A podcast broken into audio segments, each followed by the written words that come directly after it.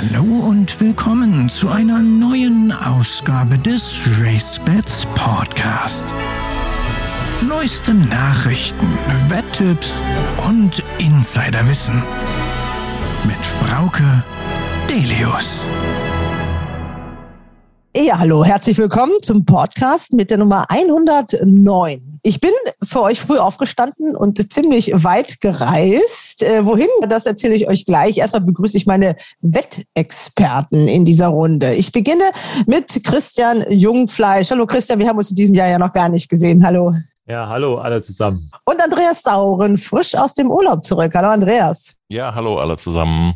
Und last but not least, Ronald Köhler, der führt mit Katrin Nackt zusammen souverän. Grüß Gott aus München, hallo. Ja, das war ja ein Ding, was ihr da hingelegt habt, Katrin und du. Also das war gar nicht das Pferd, was du eigentlich wetten wolltest. Genau, wir haben eigentlich davon profitiert, dass die anderen beiden das Pferd genommen haben, das wir ursprünglich nehmen wollten. Und die Katrin hatte mir dann so zwei bis drei Pferde noch zur Auswahl gegeben, falls wir was anderes machen. Und ich habe mich glücklicherweise dann für das Richtige entschieden. Aber sie hatte dem auch so eine kleine Priorität eingeräumt. Also insofern war das alles ganz wunderbar. Und diese Blumen gebühren eindeutig natürlich der Katrin und nicht mir. Aber wir haben ganz gut performt am letzten Wochenende.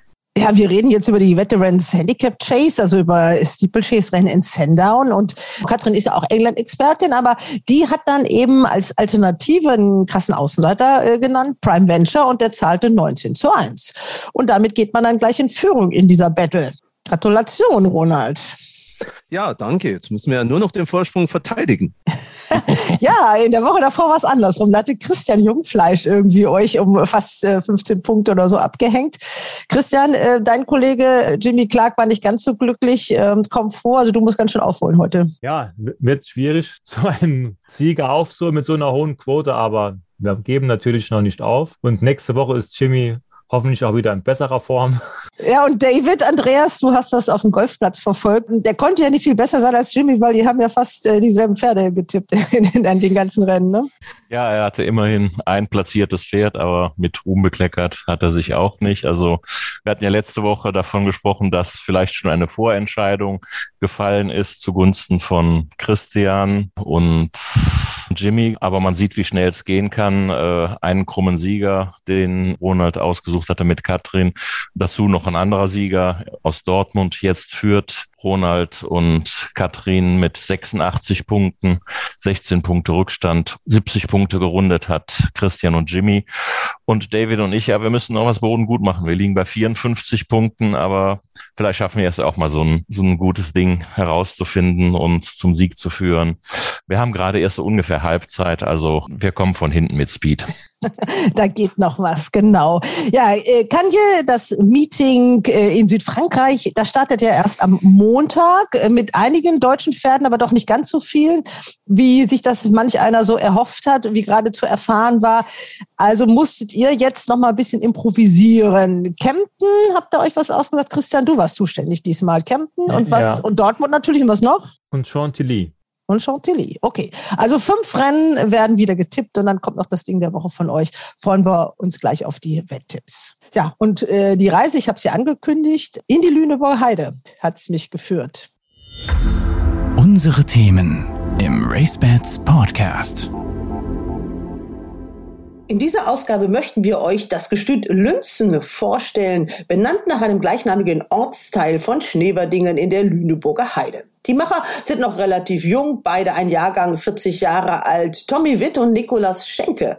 Sie haben beide auch einen ähnlichen Werdegang, wenn sie sich persönlich auch spät erst getroffen haben. Haben beide gelernt im Gestüt Fairhof, beide waren im Newsells Parkstadt und beide waren in Amerika unterwegs, haben also jede Menge internationale Erfahrung. Und jetzt beginnen sie nach vielen, vielen Serviceangeboten auch noch mit dem Deckhengstgeschäft. Zwei Deckhengste gibt es dort. Akon ist der, der ihm zur Hälfte selbst gehört. Und ganz überraschend kam auch noch der meistbeschäftigte des letzten Jahres dazu, Best Solution nämlich. Das RaceBets Porträt. Ich bin früh aufgestanden für euch, vier Stunden Auto gefahren und bin jetzt gerade angekommen im Gestüt Lünzen. Das liegt in der Lüneburger Heide. Mir gegenüber stehen zwei junge Herren, die stellen sich ein bisschen vor in ihr Gestüt. Die kennt man noch nicht so gut im deutschen Galopprennsport, aber ich denke mal, man wird sie jetzt besser kennenlernen, weil es gibt auch einen aktuellen Anlass. Bei wem fangen wir an? Stellen Sie sich mal ganz kurz vor, bitte. Ja, mein Name ist Thomas Witt. Ich bin Mitbegründer und Gestütsleiter des Gestüts äh, Lünzen. Und ja, was gibt's noch zu sagen? Meine Ausbildung habe ich gemacht im Gestüt Fairhof, war danach ein gutes Jahr im New Sales Parkstadt und dann hat's mich für eine lange Zeit nach Kalifornien zu Monty Roberts verschlagen, bis ich dann ähm, Jetzt klingelt das Telefon. Dann machen wir gleich mit dem anderen weiter, weil die Geschichte, die hören wir uns nochmal genauer an. Sehr international und jetzt hier richtig auf dem Plattenland. Telefonieren Sie ruhig. Ja, stellen Sie sich auch mal vor. Ja, hallo. Ich bin Nikolaus Schenke. Ich bin sozusagen der andere Gründer von Gestüt Lünzen. Und bei mir ist es ähnlicher Werdegang wie bei Herrn Witt. Das heißt, ich habe Fairhof gelernt, ich habe in Newsels Park ein paar Jahre gearbeitet und bin dann nicht nach Kalifornien wie Thomas, sondern bin nach Kentucky gegangen, da ein paar Jahre gearbeitet und dann haben wir uns sagen beide getroffen in Ammerland wieder, was ich zu der Zeit noch geleitet habe und ja, da haben wir uns dann kennengelernt und uns dann irgendwann entschieden, uns selbstständig zu machen, weil wie Herr von Bötticher immer sagte, ne, nur das für sich selbst arbeiten macht glücklich. Und äh, sind Sie glücklich? 2015 haben Sie hier angefangen, also doch schon eine ganze Weile. Ja, wir sind äh, glücklich hier. Also gerade wie sich das in den letzten ähm, jetzt sechs Jahren entwickelt hat. Natürlich gibt's so die Höhen und Tiefen, wie in jeder Branche und in jeder Selbstständigkeit. Aber ich glaube, wir haben uns nicht wirklich gesucht, aber auf jeden Fall gefunden und wir ergänzen uns sehr gut und somit kann der eine, ich sag mal, die Schwachpunkte des anderen sehr gut ausmerzen. Und ähm, daher ähm, sind wir doch so, wie es gerade derzeit läuft, sehr zufrieden. Also das Aktuelle ist natürlich, dass der Deckhengst, der im letzten Jahr der meistbeschäftigte war, nämlich Best Solution, der ist jetzt hier gelandet. Und das heißt, diesen Weg, den ich heute genommen habe, den werden jetzt viele fahren, glaube ich. Ja, hoffen wir mal, dass es so ist. Genau, ja, Best Solution ist jetzt seit zwei Monaten, glaube ich, ungefähr hier, ja. Und äh, der Grund dafür ist jetzt ja, wird ja mal viel spekuliert und so, dass er halt bösartig oder ähnliches ist, was wir jetzt nicht bestätigen konnten. Was wir gehört haben, ist einfach, dass da sich in Auenquelle personelle Veränderungen anbahnen oder angebahnt haben, zumindest zu dem Zeitpunkt und ähm, dass dadurch irgendwie das nicht ganz klar war und dann wurde ja das uns herangetragen, ob wir das machen möchten und ja, wir haben es gemacht und bis jetzt sind wir sehr glücklich und zufrieden mit ihm. Und das Personal ist, ist immer das größte Problem. Und hier stehen jetzt zwei junge Männer, die können dann mit so einem Kerl, sage ich mal, wie Best Solution, gut umgehen. Gerade Sie, Monty Roberts, Sie haben ja schon das Stichwort gesagt. Das ist ja das, was man damit verbindet. Also wenn ein Pferd vielleicht, was ist ja schwierig, wir haben ja schon gehört, der ist ja gar nicht so schwierig, aber Sie wissen, wie man mit so einem umgehen muss. Ja, das ist sicherlich auch der Punkt. Gerade beim Best Solution, da kam es jetzt nicht darauf an, ob da jetzt jemand eine Ausbildung bei Monty Roberts hatte oder nicht. Ich denke mal, in Augenquelle war es vielleicht auch auch ein Punkt, dass die Frau Schweramek da wirklich unheimlich viel zu tun hat und die Hände voll hat, sämtliche Abholungen selber macht, zwei gut besuchte und viel beschäftigte Deckhengste versorgen muss und da sicherlich auch hier und da, ich will nicht sagen überfordert war, aber schon die Hände sehr voll hatte. Und hier bei uns ist es so, dass ich mich sowohl um Best Solution als auch um Arcon sehr individuell kümmern kann und mit denen, ich sage jetzt mal, ein Trainingsprogramm erarbeitet habe, wo sie beide sehr zufrieden mit sind. Sicherlich kommt auch dazu, dass es bei uns relativ ruhig ist im Moment und das tut den Hengsten natürlich auch sehr gut, dass hier nicht so viel Trubel ist und man sich individuell um sie kümmern kann gibt es ein richtiges Unterhaltungsprogramm für die Hengste. Also die werden beschäftigt. Die stehen nicht nur auf der Koppel und warten, dass dann in vier Wochen die ersten Stuten ankommen, sondern die kriegen auch Programm. Richtig. Ähm, ich gehe regelmäßig mit denen ins Roundpen, arbeite mit denen an der Doppellonge, so dass sie da sowohl für den Kopf als auch für den Körper was zu tun bekommen. Und sie gehen in die Führanlage. Sie gehen natürlich auch auf die Koppel, dass sie da ihre Freizeit, sage ich jetzt mal, haben und sich entspannen können. Das machen wir dann natürlich so, dass in der Zeit keine Stuten groß drumherum rum sind. Nicht, dass sie jetzt schon vor der Saison wuschig im Kopf werden. Aber es ist ist schon ein Programm für die da. Wie ist das? Ist das vielleicht auch die Nähe zu Gregor Baum, dass ihr hier die Best Solution gekriegt habt? Ist er da auch drauf gekommen oder wie kommt's? Der ist ja auch wesentlich, glaube ich, an Best Solution beteiligt. Ich glaube gar nicht, dass es unbedingt von Gregor Baum kam. Ich glaube, der war mit dabei. Ich glaube, aber es war auch eher Frank Dorf, soweit wir das mitbekommen haben. Mit dem haben wir auch freundschaftliches Verhältnis sozusagen. Und ähm, ich denke, dass es einfach eine gemeinschaftliche Entscheidung war, dass es jetzt gar nichts mit der Nähe damit zu tun hatte, groß. Die passenden Mützen haben sie auch auf sich, gerade gestühlte Lünzen, also Merchandising gibt's auch schon. Ja, also ich will gar nicht so im Alltag stören. Ich möchte einfach mitgehen. Was passiert jetzt hier? Also die Hengste müssen noch nicht fertig, habe ich gehört. Ja, den einen Hengst, den Arkon, den äh, wollte ich noch ausgefein machen, damit sie sich die auch in ihrer vollen Pracht anschauen können. Das würde ich jetzt machen. Äh, wir haben derzeit auch den Hufschmied da. Unsere Mitarbeiterin kümmert sich da gerade mit den jetzt Zweijährigen, die wir im Pre-Training haben, dass die die Hufe gemacht bekommen. Ja, ansonsten haben wir uns eigentlich unseren engen Terminkalender für sie freigeschaufelt, sodass wir uns in Ruhe unterhalten können über alles. Aber trotzdem sollen sie auch ruhig weiterarbeiten. Es gibt ja eine lange Liste, sage ich mal, von dem, was sie anbieten. Das sind ja nicht nur die Deckhengste, das ist ja jetzt neu dazugekommen, sondern ich habe mir das so ein bisschen mal aufgeschrieben. Ich hoffe, ich kann es lesen. Das klingt alles auch sehr international, das passt ja. Summer Break und Winter Recondition und was heißt das hier? Troubleshooting, klar, das haben wir ja Troubleshooting. Fangen wir doch mal mit Troubleshooting an, das klingt spannend. Ja, Troubleshooting bezieht sich es meistens eigentlich auf äh, Pferde, die aus im Rennstall irgendwelche Auffälligkeiten zeigen etc., sprich nicht in die Startbox wollen, zu buckeln oder einfach mit äh, zu wenig Training oder Vorbereitung in den Rennstall gegangen sind und so weiter und sich da oder irgendwelche Unarten abgeguckt haben und das bieten wir mit an sozusagen, dass wir das machen auch für die Jungpferde oder für Zweijährige oder wenn die gerade im Rennstall sind, dass wir dann mit denen Startboxentraining machen und so weiter, das auch wenn es da Schwierigkeiten gibt. Gibt es da ein prominentes Beispiel, das man nennen kann oder nennen darf? Prominent fällt mir jetzt nicht so ein. Gut, was gerade die Problematik mit der Startmaschine angeht, da haben wir natürlich ähm, den Herrn Stokes als direkte Konkurrenz, will ich jetzt mal so sagen. Nein, so ist es auch nicht. Also mit Simon haben wir auch ein gutes Verhältnis, allein schon dadurch, dass wir ja beide im Fairhof gelernt haben und ähm, er sogar auch hier und da gewisse Fälle an uns abgegeben hat, sage ich mal. Was fällt mir sonst noch ein? Der Name, der mir noch sehr im, im Gedächtnis ist, ist die Viva la Vita, äh, die damals in Iffezheim stand. Gerade als Frau Botschkei nach äh, Iffezheim kam. Wirklich prominent ist da nichts. Jetzt ganz kurz, wir stehen jetzt hier vor der Box, eine schöne große Box von Akon. Das weiß ich aber nur, weil das vorne dran stand. Also ist es auch das richtige Pferd hier? Ja, das ist der Akon. Der hat bei uns die Luxus-Hengstbox bekommen und ja, Wie groß ist die? Das sind schon 5 mal 5 ne? Nee, 4 mal 4 schätze ich, oder? Also vier mal vier. Wir haben quasi aus zwei Boxen eine Box gemacht, weil wir, bevor Best Solution kam, war ja noch nicht klar, dass wir noch einen zweiten Hengst bekommen. Da wollten wir uns ganz auf Arcon konzentrieren. Und da haben wir natürlich gesagt, dann äh, bekommt er die Präsidentensuite sozusagen. Akon, der debütiert jetzt, aber der hat schon bewiesen, dass er es kann. Genau. Wir hatten letztes Jahr zwei Stuten, die nicht aufgenommen haben von anderen Hengsten und haben dann damit einmal einen Probesprung gemacht sozusagen jeweils und die haben auch gleich beim ersten Mal bei ihm aufgenommen und ja, sind auch bis jetzt noch tragend und sieht alles sehr gut aus. Und das hat er auch sehr, sehr gut gemacht und wir wollten auf jeden Fall sicher gehen, dass wenn wir dieses Jahr in die Saison starten, dass er wirklich auch das abliefern kann, was er soll. Ne? Dass man keine bösen Überraschungen erlebt. Normalerweise wäre ja jetzt unsere Mitstreiterin Katrin Nack mit dabei gewesen, aber die ist mit Jimmy im Urlaub, deswegen bin ich alleine hier. Die hat ja auch so eine Kandidatin, die so ein bisschen schwierig ist, die Echo Mountain. Wie sieht das denn aus? Ist das dann ein Kandidat für die vielleicht, wenn er dann die Stuten, die nicht so gerne tragen werden, dann doch so glücklich macht? Ich denke schon, also ich bin mit Katrin noch im Gespräch, aber ich denke schon, dass die Echo für sie laut G1 Goldmine etc. ist das auch ein schönes Match, auch von der Größe her, weil die Echo Mountain doch ein sehr großes Pferd ist und er jetzt nicht der allergrößte, sollte das eigentlich eine ganz schöne Mischung geben. Und ähm, ja, wir sind mal gespannt und ich denke schon, dass wir da vielleicht dieses Jahr mal Glück mit haben könnten dann. Wie ist das eigentlich? Also den Holger Renz hatten wir ja auch schon im Porträt hier im Racebets Podcast. Seid ihr jetzt an dem mit beteiligt oder gehört er noch dem Herr Renz? Wie sieht das aus?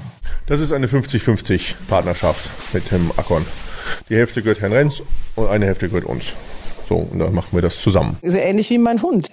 Also meiner spielt immer mit der Leine beim Spazierengehen, der macht dann auch schön Faxen. Ja, das ist halt ein junger Hengst, wie gesagt, erste Saison, die sind noch ein bisschen verspielt, aber wie man sieht, nicht wirklich böse, sondern einfach, er möchte einfach nur ein bisschen rumgämmeln, aber wie man sieht, muss man nichts machen. Er macht das alles ganz gut mit. Gut, ein bisschen Beschäftigung muss schon sein.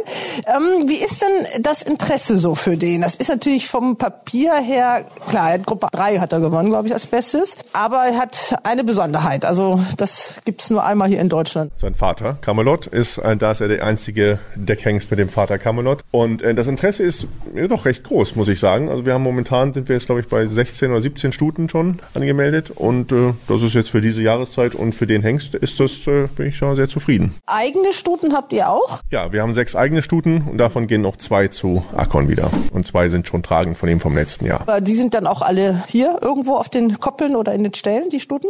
Wir haben noch eine Zweitstelle sozusagen für unsere eigenen Stuten, dass wir, wenn wir hier den Deckbetrieb haben, dass wir das nicht vermischen sozusagen. Wir haben einmal und äh, da stehen unsere und die Dauerpensionäre stehen da. Wo ist das? Das ist ungefähr drei Minuten von hier mit dem Auto. Da wohnt noch eine Mitarbeiterin und die kann dann sozusagen da die Überwachung sozusagen gewährleisten. Das ist das ehemalige Gestüt Schöne hießen die, glaube ich. Das hieß mal Gestüt Rieb. Das war bis 2015 oder 14. Ich weiß es nicht genau, war das halt auch ein Vollblutgestüt.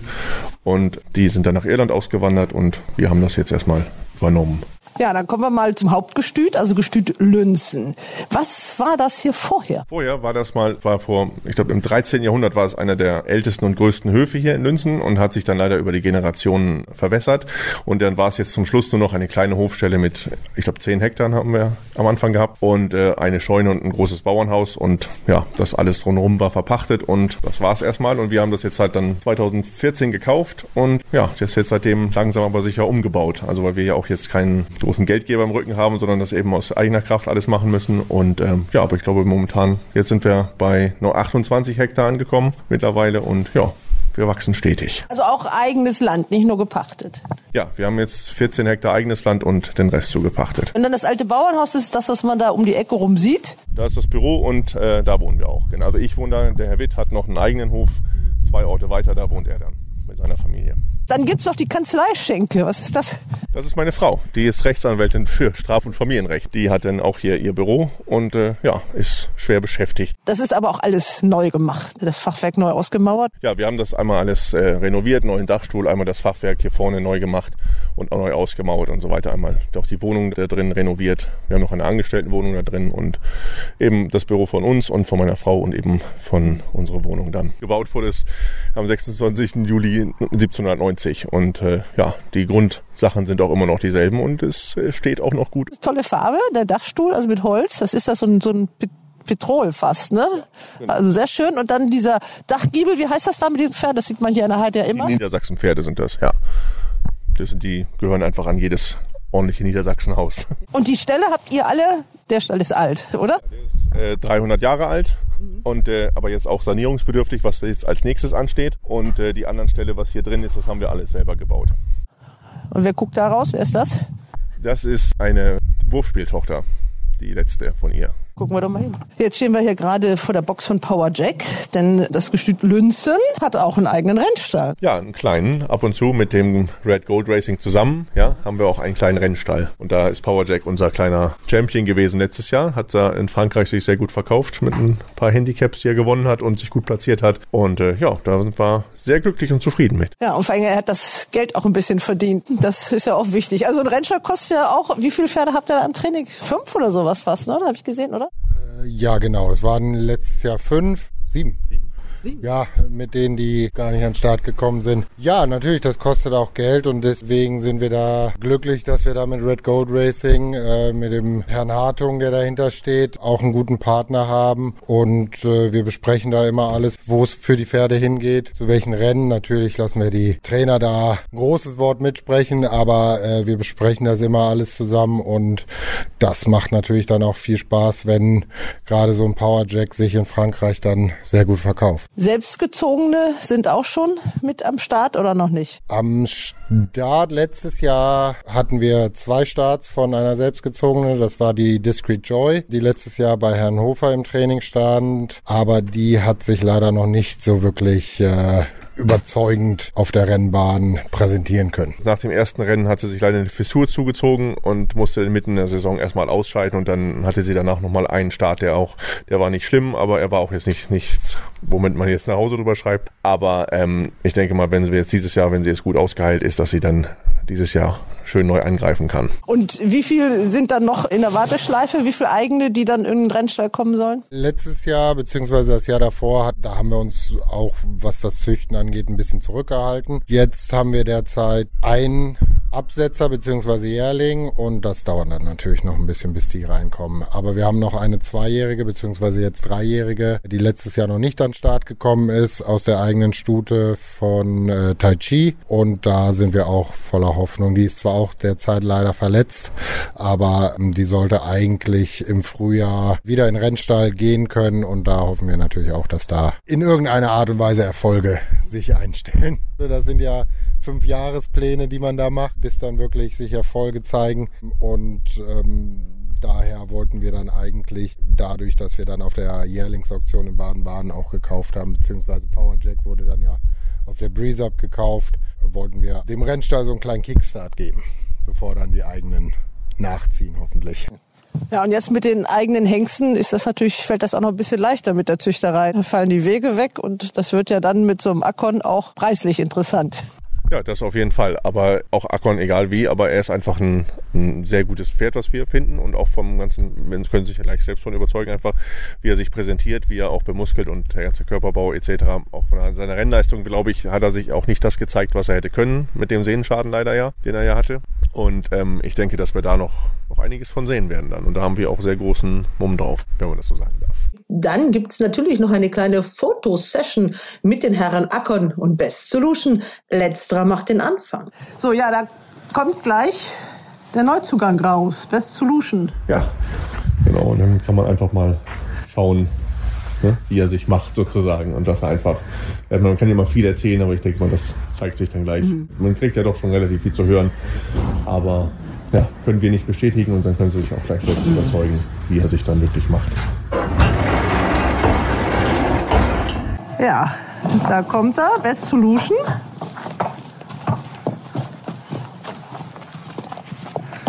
Ja, macht sich ja ganz friedlich, ganz lieb ist er. Ja, ich habe den ja vor zwei Jahren live gesehen, da hat er sich schon ganz schön rausgemacht. Ein paar Muskeln dazugekriegt. Ja, Thomas, man hat viel erzählt über diesen Hengst, dass er vielleicht ein bisschen schwierig sei oder so, aber den Eindruck macht er jetzt ja überhaupt nicht. Nein, also überhaupt nicht. Das hatten wir, er hat sich bei uns überhaupt noch nichts zu Schulden kommen lassen. Er ist ein relativ junger Hengst, er ist jetzt acht Jahre, ist natürlich in der Blüte seines Lebens, will man mal so sagen. Ähm, er braucht, ich will jetzt gar nicht, überhaupt nicht sagen, eine strenge Hand. Er braucht so ein bisschen Zuckerbrot und Peitsche. Er muss genau wissen, was er zu tun hat und was er zu lassen hat. Und dann ist er sehr zufrieden. Aber das ist ja eigentlich wie bei den meisten Pferden, meisten Hengsten so. Ähm, natürlich hier und da knabbelt er mal, beißt mal ein bisschen zu. Aber im Großen und Ganzen ist das ganz normal und auch nicht ungewöhnlich für einen Backhand. Bei den Jungs kommen ja dann doch immer noch wieder Hormone dazu, die man vielleicht bei einem Wallach überhaupt nicht so sieht. Die braucht man ja auch, ne? Ja, Best Solution haben wir gerade in Aktion gesehen. Also doch alles nicht so kompliziert, wie man sich das vielleicht denkt und wie es sich angehört hat. Also das denke ich mir ist kein Problem. Der hat ja auch zwei Saisons das alles wunderbar gemacht. Ja, hat er auch. Und ähm, ich denke auch, wie man jetzt gerade gesehen hat, dass er einfach sich benimmt wie ein ganz normaler Hengst, nicht mehr, nicht weniger. Er lässt sich wunderbar handeln. Kann ich mir nichts vorstellen, dass es da irgendwie schwierig werden könnte. Ja, und da haben wir Akkon. Er heißt auch Gestüt Lünzen. ja, er ist auch ein bisschen Kasper noch, ganz jung und verspielt. Ja, ein kleiner Einschub im Nachhinein. Gestüt Lünzen, da stand nämlich auf den Halsstand von beiden Hengsten. Wer Lust hat, sich einen kleinen visuellen Eindruck zu verschaffen, bei Facebook und Instagram von Turf Times gibt es Videos dazu. Hm? Ja, wie gesagt, bei den Stuten hat man es, dass die hier und da mal schlechte Tage haben und zickig werden. Und bei den Jungs ist es nun mal so, dass die hier und da mal zeigen müssen, was in ihnen steckt.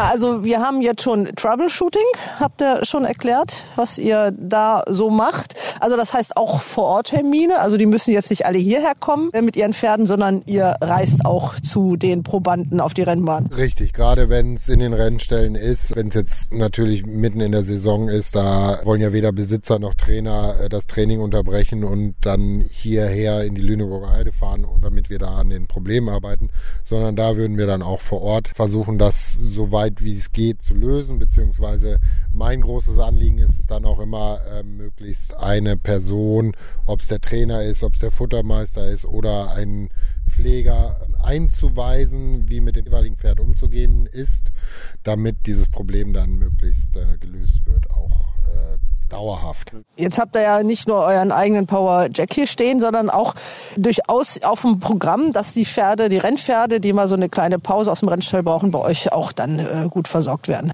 Genau, das ist ein weiterer Teil unseres Angebots. Im Internet steht Winter Break, also eine Pause während der Wintermonate nach der Saison, dass die Pferde herkommen können weiter auf einem gewissen Fitnesslevel bleiben durch unsere Führmaschine, dadurch, dass wir sie reiten können, aber eben auch, dass sie einfach sich entspannen können auf der Koppel. Ich dann immer sage, einfach mal wieder Pferd sein können, sich im Matsch wälzen können und ähm, ja, das Pferdeleben genießen können. Und ähm, des Weiteren versuchen wir, die Pferde dann auch ein wenig zu gymnastizieren, sprich, was ich dann immer sage, dressurmäßig die Pferde zu reiten, so dass auch andere Muskelgruppen mal. Machen Sie das dann selber? Nein, nein, nein, nein, um Gottes Willen. Nein, das mache ich nicht. Dafür haben wir das Personal, dafür haben wir drei Reiter, zwei, die quasi auf Abruf sind, wo eine Reiterin eigentlich aus dem Dressursport kommt und dementsprechend eben mit den, mit den Rennpferden auch dressurmäßig arbeiten kann. Es ist hier in der Region nicht so das Problem, dass man hier gut ausgebildete Reiter bekommt. Das nicht das Problem, aber dann auch Reiter zu bekommen, die sich mit den Vollblütern so ein bisschen auskennen und auch ähm, verstehen, dass ein Rennpferd, das vielleicht ein paar Wochen zuvor noch voll im Renntraining war, natürlich ein bisschen anders zu reiten ist als ein voll ausgebildetes Dressurpferd. Das ist ein bisschen das Schwierige. Und da haben wir eben das Glück, dass wir hier aus der Gegend eine Reiterin haben, die sowohl das eine als auch das andere kennt und sich dann eben sehr gut auf die Vollblüter einstellen kann. Dann gibt's noch das Pre-Training, was ihr anbietet. Da gibt's auch einen Kandidaten auf der Koppel schon. Ja, äh, wir haben, ich weiß jetzt gar nicht, muss ich ehrlich sagen, die genaue Anzahl an Pferden, die wir dieses Jahr äh, angeritten haben oder wie ich gerne sage, gestartet haben. Wir haben eigentlich von Anfang an das im Programm gehabt, dass wir die Jungpferde ähm, auf den Rennstall vorbereiten, das eben nach einer, ich will sagen, recht schonenden Methodik. Ähm, wir wollen was das angeht, gerne so ein Bindeglied zwischen Gestüt und Rennstall sein. Also es ist sicherlich für die Jungpferde ein recht extremer Kulturschock vom Gestüt, wo sie fast äh, 24 Stunden, sieben Tage die Woche auf der Weide sind, dann auf einmal im Herbst in die Rennstelle geschickt werden. Der Jetzt fährt gerade der Tierarzt vom Hof, also das Auto hat man so im Hintergrund gehört. Hoffentlich hat er heute nicht so viel zu tun gehabt. Nee, ne? Nein, heute waren nur ein paar Impfungen. Also wie gesagt, wir versuchen da das Bindeglied zu sein, so dass dieser Übergang vom Gestütsleben der Jungpferde in den Rennstall ein bisschen weicher wird und sie sich nach und nach daran gewöhnen können, eben ins Training zu kommen und die Zeit, die sie dann für die Eingewöhnung im Rennstall brauchen, eben ja, minimiert werden kann. Dass sie ruhiger dort sind, ähm, schneller sich ins Training, in den Ablauf im Rennstall einfügen können und im Idealfall auch mit einer wirklich guten Basis dort ankommen, dass die Trainer wissen, okay, die Pferde kommen aus Lünzen, da können wir direkt drauf, die müssen nicht noch angeritten werden, sondern die kennen es alleine zu gehen in, im Roundpen, die kennen es mit einem Führpferd zu gehen in kleinen Lots. Wir können jetzt hier natürlich nicht keine Lots zusammenstellen wie bei Herrn Schirgen oder Herrn Greve, aber ähm, zumindest kennen sie das mit anderen Pferden zusammenzulaufen. Wir haben eine kleine Trabbahn, wo wir Trabarbeit machen können. Wir können kein, dort leider noch keine wirkliche Galopparbeit machen, aber wir wollen den Trainern ja nicht die ganze Arbeit abnehmen.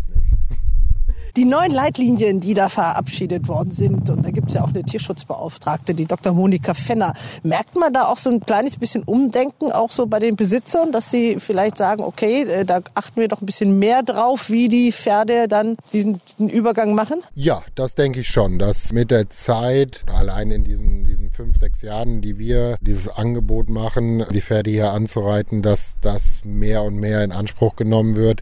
Nicht nur von, ohne das jetzt abwertend klingen zu lassen, nicht nur von kleinen Besitzern, sondern eben auch von, von größeren Besitzern, wie eben zum Beispiel ähm, ein Gestüt Röttgen, von denen wir regelmäßig Pferde auch zum Anreiten haben. Das sind meistens Pferde, wo Röttgen sagt, die brauchen ein bisschen mehr Zeit, die brauchen noch ein bisschen Entwicklung. Wir schicken die nach Lünzen, dort werden die langsam schon angeritten. Die Jungs können sich da oder wir können uns da ein bisschen mehr Zeit nehmen als vielleicht bei, bei Herrn Klug im Rennstall. Aber auch in der Vergangenheit haben wir immer wieder Pferde vom Gestütpark Wiedingen bekommen, ähm, die auch noch Zeit brauchten, die wir antrainieren durften. Ja, und äh, da glaube ich, haben wir doch das Know-how und auch die Möglichkeiten, hier den Pferden einen weicheren Start ins Rennleben oder in die Rennkarriere zu geben. Das heißt, es ist auch alles gut und richtig. Da mokieren sich manche ja doch so ein bisschen, äh, gerade Social Media ist ja voll davon, dass es jetzt auch neue Untersuchungen gibt für Rennpferde. Also dass jedes Pferd, was überhaupt ins Training kommt, auch untersucht werden soll da gibt's einige, die, die behaupten, ja gut, wir haben das seit hunderten von Jahren, trainieren wir unsere Pferde und jetzt sowas. Da gibt's immer gerne Trainer, die sich darüber aufregen. Aber eigentlich ist es doch gerade, um so auch diesen Tierschützern den Wind aus dem Segel zu nehmen, genau das Richtige, oder? Ja, ist es auch. Also ich finde, das ist auch keine wirklich, es ist keine große Untersuchung, es ist auch nicht wirklich schlimm, aber es schadet ja niemandem, wenn man ein gesundes Pferd in den Rennstall schickt und auch weiß, dass es gesund ist. Also genauso wie Schulkinder eine Schuleingangsuntersuchung haben, so kriegen praktisch, das ist ja wie, wie Schulkinder, wenn die in den Rennstall kommen. Also ist es logisch und richtig. Ja, ja, ist logisch und richtig und ich finde es auch in Ordnung, weil so kann man halt einfach schon mal ein paar Sachen vielleicht vorab schon mal klären und man merkt aber, das Pferd braucht vielleicht doch noch ein bisschen oder hat ne, noch eine, irgendeinen Infekt oder ähnliches, wo man einfach sagen kann, warten wir vielleicht noch ein bisschen und dann ist es für alle besser am Ende. Wir haben ja schon einige Namen gehört. Bagwieding, Röttgen, also die kennen alle schon das Gestüt Lünzen und den Weg hierher. Also wenn die dann ihre Stuten zu Best Solution schicken oder zu Akkon, dann äh, wissen die, wo es lang geht. Ja, das äh, wissen schon einige den Weg zu uns. Wir sind auch jetzt nicht immer so, ja, nicht so präsent gewesen bis jetzt und äh, haben aber trotzdem immer gut zu tun und es ist auch nicht immer, ja, so viel Werbung machen wir glaube ich auch nicht, aber brauchen wir halt auch nicht. Es geht so auch ganz gut und wir sind eben klein, aber fein sozusagen. Wir haben eben auch nicht so die Wahnsinnskapazitäten. Deswegen ist es momentan auch schon so, wo man sagt, wenn man jetzt im Winter einen vierten Jährling zum Anreiten bringen müsste, müsste man sich jetzt schon anmelden, weil wir eigentlich schon wieder voll sind.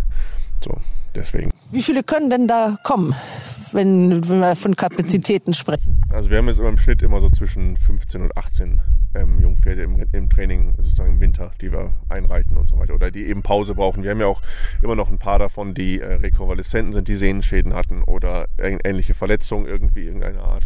Und die genau, den Punkt haben wir auch noch vergessen. Also die Rehabilitation. Genau, dass wir das einfach machen, dass wenn egal was es ist, eigentlich, das ist ja auch oft zu sehen, Schäden sind ja auch mal so undankbare Verletzungen, gibt ja auch ich möchte jetzt gar nicht groß darauf eingehen, wie man das alles behandelt. Da gibt's, hat jeder eine eigene Meinung zu, gerade bei der Sehne. Aber es ist halt sehr, doch sehr viel, weil Pferde einfach ähm, eben dann auch auf hartem Boden geführt werden müssen. Und Pferde, die viel in der Box stehen durch den Sehnenschaden, einfach dann auch nicht so handzahm sind, wie sie es eigentlich mal waren oder sein sollten. Und das ist natürlich immer ein sehr undankbarer Job, den keiner machen möchte, so richtig. Und wir machen halt trotzdem. Und daher haben wir einfach, dass auch viel solche Pferde einfach dann über den Winter oder über die Saison, wenn man merkt, die verletzen sich. Und bis jetzt kriegen wir sie eigentlich gut wieder auf die, wieder zurück. Zumindest entweder auf die Bahn oder in ein zweites neues Zuhause. Je nachdem, wie schwer die Verletzung ist. Die Hände krähen auch im Hintergrund, aber die gehören nicht zu euch, oder doch? Äh, doch, der gehört zu uns. Hat er auch ein paar Damen dabei, ja? Ja, der hat ein paar Damen dabei, ja, der Caruso heißt der. also klingt auch ein bisschen wie der von Patterson und Findus, wer dieses Kinderbuch genau, daher, kennt. Daher kommt es auch, ja. Okay, also eine kleine private Hühnerzucht auch für die eigenen Eier. Genau, wir haben Privathühner und ein paar Rinder, wo wir eben auch sagen, das, was wir auch machen für die Beweidung, dass wir eine Mischbeweidung haben für die Pferde und Rinder, dass wir das gleichzeitig die zusammenlaufen lassen nicht die Jungpferde, aber die Stuten und so weiter, da war sich das sehr gut ergänzt. Zum Beispiel Coolmore, glaube ich, hat keine Koppel, wo nicht auch zwei Rinder draufstehen mindestens. Und ähm, das haben wir halt schon immer gemacht und das funktioniert auch gut und da haben wir auch unser eigenes Fleisch dann daher. Also deswegen ein bisschen autark. Und wie gesagt, das ist auch für die Boden, äh, für den Boden wirklich eine sehr gute Sache, weil die fressen das, was die Pferde nicht fressen und umgekehrt. Und äh, auch für den Wurmbefall etc. ist das eine ziemlich gute Mischung und das machen wir halt eben auch noch mit dazu nebenbei. Aber nicht hier auf dem Gestüt, dafür haben wir noch einen extra kleinen Hof, wo die, die Rinder im Winter sind sozusagen. Ja, die Namensgebung für das Gestüt ist ja ziemlich einfach. Das ist Lünzen hier, ne, wo wir sind. Aber wie kommt ihr hierher? Also wie kommt man überhaupt jetzt Detmold und äh, wo kommen Sie gebürtig her? Ich komme aus Ottersberg, was quasi vom Fährhof glaube, zehn Kilometer weg ist. Also auch die ist jetzt von hier jetzt eine halbe, dreiviertel Stunde knapp im Auto. Also eigentlich hier so nicht ganz so weit weg. Und ähm, ja, wir haben einfach nur geguckt im Internet, wo es sozusagen irgendwas gibt, was hier in dieser Gegend ist, weil wir zwischen Hamburg, Bremen und Hannover liegen. Und damit einfach einen schönen zentralen Punkt haben für den Norden sozusagen. Okay, was ist denn jetzt, also außer jetzt die geografische Lage, was ist hier noch besonders schön? Was passt besonders gut? Geografisch ist es natürlich, wir beide, ähm, gut, Nico noch mehr als ich, aber wir sind schon sehr nördlich verankert, ähm, auch wenn wir uns hauptsächlich oder äh, kennengelernt ja nicht, aber zuerst zusammengearbeitet haben im tiefsten Bayern auf Gestüt Ammerland, hat es uns doch immer in den Norden gezogen und ähm, da war eben, wie gesagt, als wir uns entschieden haben, äh, dass wir was zusammen zusammen aufbauen wollen, war es einfach klar, dass wir irgendwo nördlich hin wollen. Und ähm, man sagt zwar immer, die ähm, Menschen hier im Norden sind etwas unterkühlt, aber das kann ich so überhaupt nicht bestätigen. Wir wurden hier im Dorf sehr gut angenommen, ähm, haben sehr schnell Kontakte knüpfen können zu den ansässigen Bauern, haben da auch am Anfang viel Unterstützung bekommen, sei es mit Land, sei es dass man sich Maschinen hat leihen dürfen oder dass man einfach Muskelkraft gekriegt hat von den Nachbarn. Also das, das hat uns auch hier sehr, sehr gut gefallen, ähm, dass, dass man so in das Dorfleben auch mit sofort mit eingebunden wurde. Euer vornehmliches ähm, Ding sind natürlich die Vollblüter, aber nicht ausschließlich. Es gibt auch so ein paar Internetbewertungen und Google-Bewertungen. Also ihr habt auch mal Reitpferde hier, die von euch ein bisschen präpariert werden. Genau, das äh, bezieht sich dann alles auf das Troubleshooting. Da haben wir jetzt nicht wirklich viele Unterschiede gemacht. Wenn jetzt aber jemand anruft und sagt, ich weiß nicht mehr weiter, dann sind wir so oft die letzte Anlaufstelle für Leute, die mit Reitpferden oder sonst wie nicht mehr zurechtkommen. Und das ist dann oft über den Sommer so ein bisschen, wenn die dann über den Winter gestanden haben und keiner hat sich gekümmert oder einfach, äh, da wurde ein Pferd gekauft, was für die reiterlichen Qualitäten des Besitzers nicht gepasst hat. Das ist ja jetzt sehr vorsichtig. Ja. genau. Und ähm, da haben wir einfach dann auch viele Fälle, die wir einfach dann auch, ja, die wir dann da auch wieder hingekriegt haben. Das werden wir dieses, die nächsten Jahre, jetzt seit letztem Jahr auch schon nicht mehr so viel. Das haben wir auch zwischendurch immer mal gemacht. Das werden wir auch immer mal wieder zwischendurch machen, wenn das wirklich passt. Aber grundsätzlich bleiben wir bei den Vollblütern und sind da auch. Das Einzige, was wir noch zwischendurch machen, sind diese ähm, ambulanten Verladetrainings. Sozusagen, das haben wir uns so ein bisschen hier, wenn mal einer anruft und weiß nicht mehr weiter, dann fährt der Thomas da eben hin und zeigt dir einmal, wie es geht. Und dann passt das. Das ist so das, was wir noch machen. Aber der Rest ist eigentlich jetzt ausschließlich Vollblut. Wenn man euch jetzt so sieht, ihr seid ja ziemlich kernige, kantige Typen, sage ich mal. Äh, wie kommt ihr überhaupt zu diesen Pferden und wie hat das überhaupt alles angefangen? Normalerweise machen wir den Turf Times Test, das wäre jetzt zu lang bei der ganzen anderen Geschichte, die ihr zu erzählen habt. Aber wie hat das überhaupt angefangen? Also ich sehe euch jetzt beide nicht so unbedingt als Dressurreiter im Sattel oder irgendwie sowas, als Rennreiter ja schon mal gar nicht. Ja, wir sahen nicht immer so aus. Nein. Ähm, Nein, ähm, ich bin dazu gekommen, weil ich einfach, ich habe äh, Pferde schon immer als kleines Kind schon. Ich habe irgendwie immer, bin immer Freizeit geritten, habe mich immer um Pferde gekümmert. Und zu den Vollblütern bin ich gekommen, wie äh, Jungfrau zum Kind, über den, den Tierarzt Dr. Rolf Schrader, der hat früher Andreas Wöhler in Bremen betreut, Lomitas und so weiter. Mit dem, dessen Sohn bin ich zur Schule gegangen, über den, der hat dann immer gesagt, frag doch mal auf dem Pferdhof nach, ich frage mal den Herrn Kars und das hat er gemacht. Und also weil ich dann nachdem ich mal Multimedia Design studiert hatte, habe ich dann überlegt, das ist doch nicht das Richtige für mich. Ich brauche das irgendwie, ich muss draußen sein, ich muss dann was schaffen. Und äh, ja, dann bin ich, wollte ich zum Fährhof gehen und habe mich da beworben, einfach mal in, ohne irgendwie was mit Vollblütern zu tun zu haben, also wusste gar nichts. Und ähm, die hatten aber leider, da hatte der Thomas mich gerade, ohne dass ich das wusste, nur dass wir uns kannten, hatte mir den Ausbildungsplatz da weggeschnappt. Und dann bin ich für drei Jahre nach, nach Newsales gegangen und habe da wirklich von der Pike auf alles gelernt damals unter dem ähm, Robert Acken und Gary Coffey. und habe dann ein Jahr, dreieinhalb Jahre, glaube ich, gearbeitet und bin dann zurückgegangen und habe dann auf dem Fährhof nochmal die Ausbildung gemacht und dann in England habe ich mir den Virus sozusagen dann schon eingefangen und äh, bin dann auch dabei geblieben. Ja. Thomas Witt, jetzt haben wir von Ihrem Kollegen gehört, wie das alles angefangen hat. Jetzt möchte ich das von Ihnen natürlich auch hören. Ja, ich muss dazu sagen, ich zu den Vollblutern bin ich auch so ein bisschen äh, wie bei Nico, wie die Jungfrau zum Kind gekommen. Ich habe recht früh in meiner Kindheit eine Leidenschaft für Pferde entwickelt, was meine Eltern so gar nicht verstanden haben, weil familiär haben wir auch nichts mit Pferden zu tun aber habe dann früh angefangen, auf einem Bauernhof bei uns in der Gegend Pflegepferde zu haben, mich um dort um Pferde zu kümmern, habe dann auch, als man Teenager war und ein bisschen mehr Geld Taschengeld brauchte, äh, angefangen auf dem Hof zu arbeiten und in die Landwirtschaft reinzuschnuppern. Und da habe ich mich dann bald entschieden, dass ich Pferdewirt werden möchte oder etwas beruflich mit Pferden machen möchte. Und während dieser Zeit habe ich dann eben auch, und da schließt sich für mich so ein bisschen der Kreis, das äh, Buch von Monty Roberts in die Hände bekommen. Und da ist natürlich die Geschichte von Lomitas mit drin gewesen. Und ähm, als es dann für mich hieß, okay, jetzt wird die Schule langsam abgeschlossen, wo bewirbst du dich denn mal? Da ist mir eben das Gestüt Ferhof wieder eingefallen und dann habe ich auf gut Glück einen Brief an damals Frau Sörus geschrieben und die hat mich dann auch gleich zu einem Praktikum eingeladen.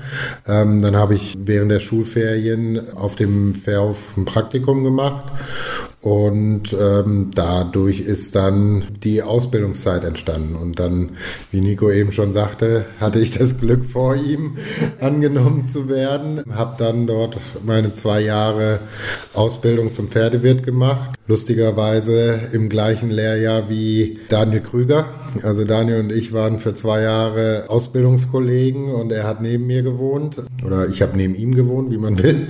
Ja, und dann, ähm, als ich meine Ausbildung im Fairhof abgeschlossen habe, bin ich dann nach Newsheads gegangen. Und so haben sich unsere Wege erstmal gekreuzt, dass ich quasi Nico in Newsheads ersetzt habe und er mich als Auszubildenden im Fairhof ersetzt hat. Von dort ja, aus. Bis dato nie gesehen. Bis dahin hatten wir uns noch nicht gesehen.